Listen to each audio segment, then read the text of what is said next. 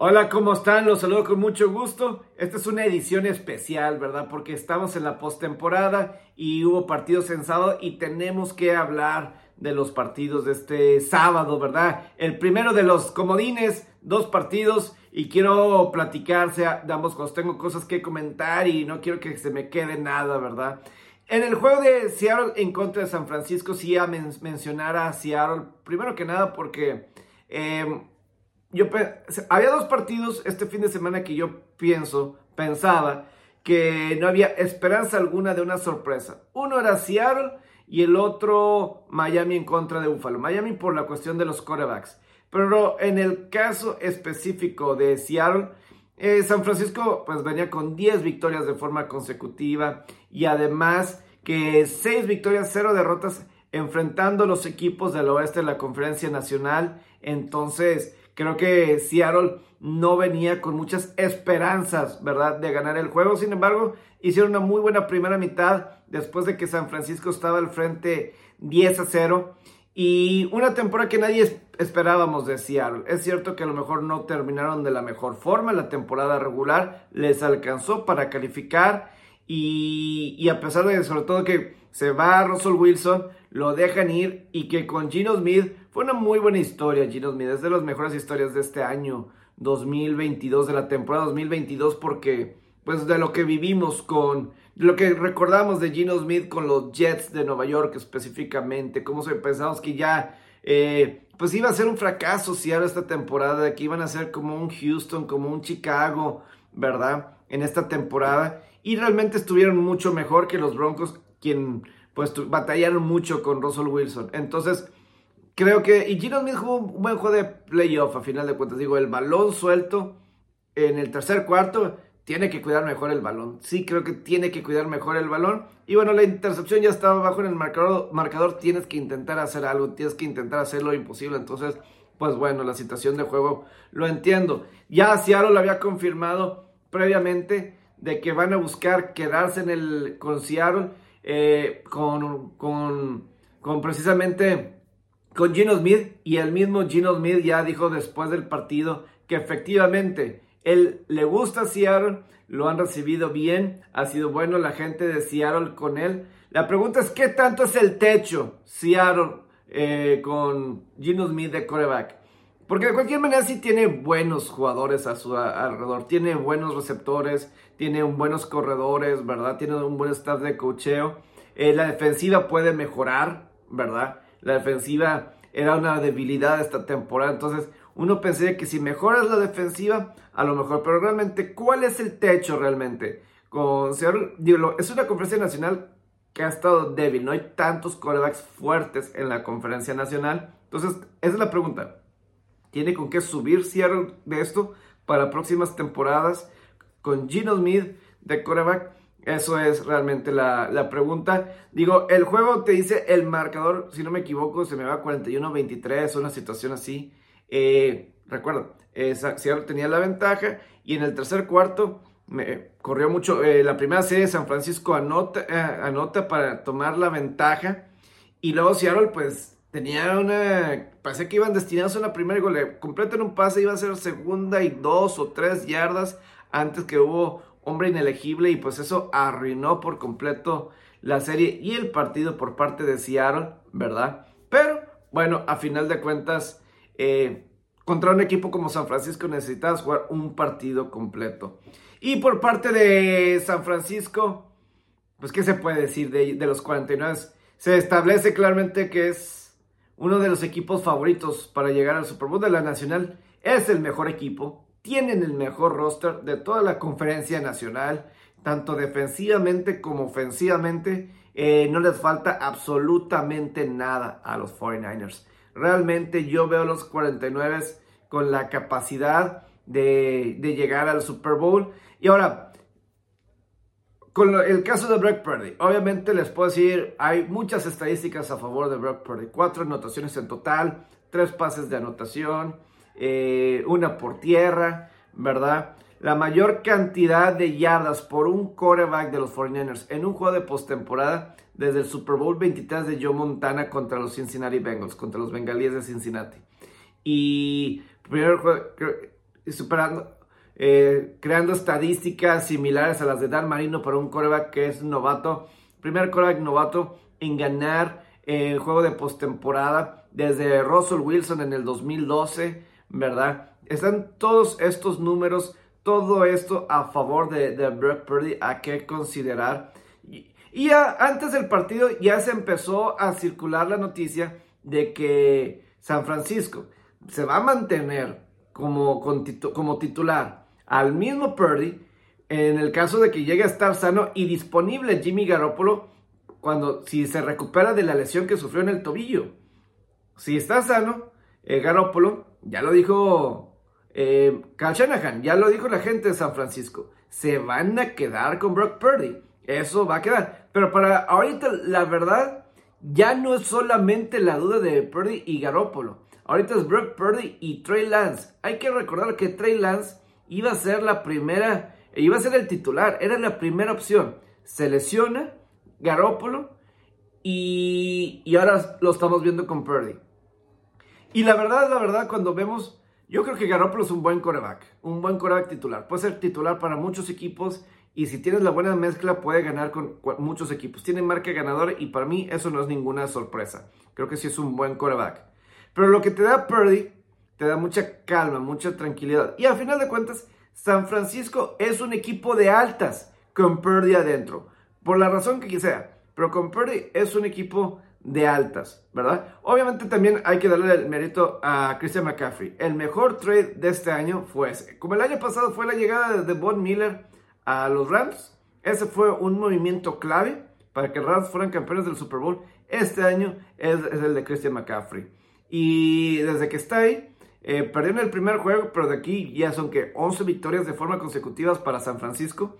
Eso simplemente es fenomenal por parte de San Francisco y Christian McCaffrey.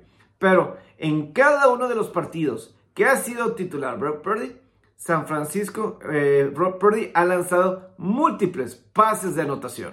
Múltiples, mínimo dos touchdowns por juego está lanzando. Y esta vez fue más de 300 yardas. Y en esta ocasión, en este partido, su promedio de yardas por intento fue de 10 yardas. En la temporada era de 6. Esta vez fue de 10. buscó, buscó más la jugada largo, el caso de Purdy. Pero toda esa calma, toda esa calma, la verdad te hace pensar, y San Francisco debería pensar, que fija que Trey Lance, Trey Lance, si realmente Trey Lance es el futuro, el futuro o si es Brock Purdy. Eso es realmente lo que tiene que considerar la gente de San Francisco. Porque consideras lo que significa para San Francisco el caso de Purdy y todo eso. Eh, creo que sí, porque sobre todo Purdy tiene más tiempo jugando. Trey Lance en su última temporada realmente titular fue 2019, porque en el 2020, en la pandemia, en North Dakota State no jugó en, el otoño, jugó hasta la primavera. Y ya en la primavera no estaba, eh, ya se estaba preparando Trey Lance para el draft. No jugó en la primavera para North Dakota State porque ya estaba en el proceso para el draft.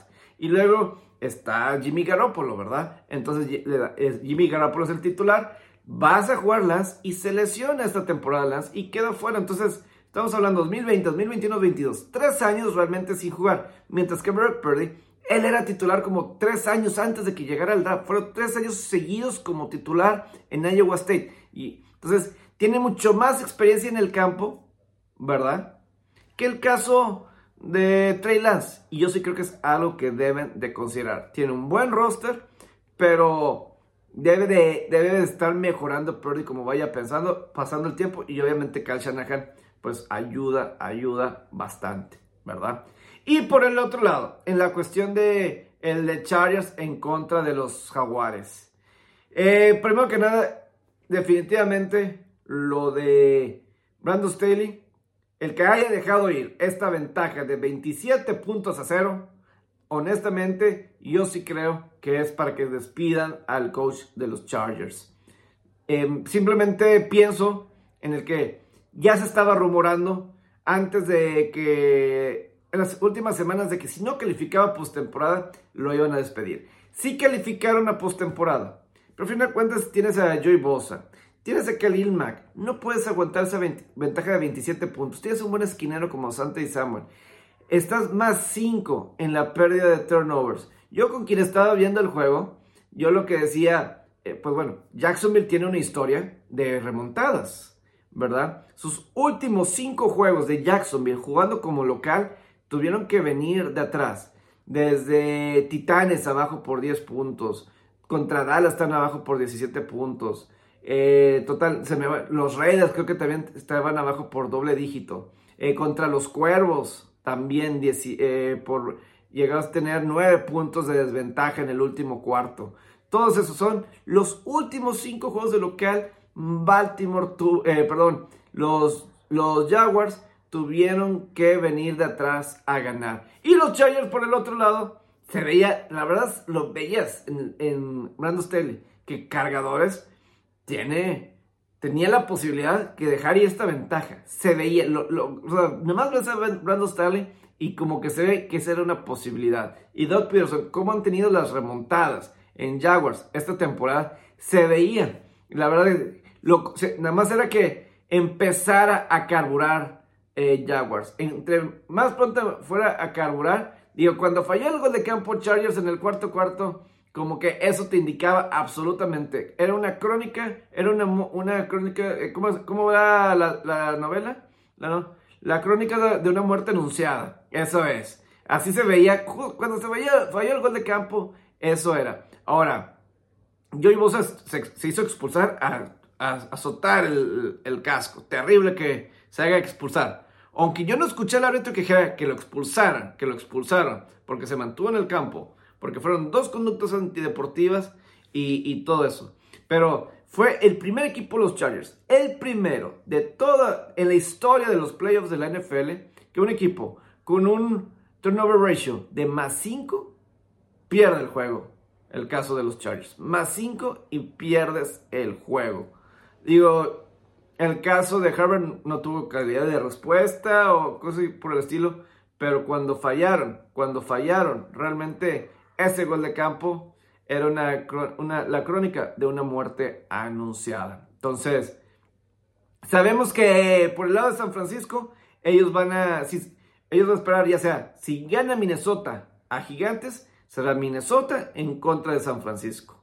De lo contrario, San Francisco estará esperando al ganador de Dallas en contra de Tampa.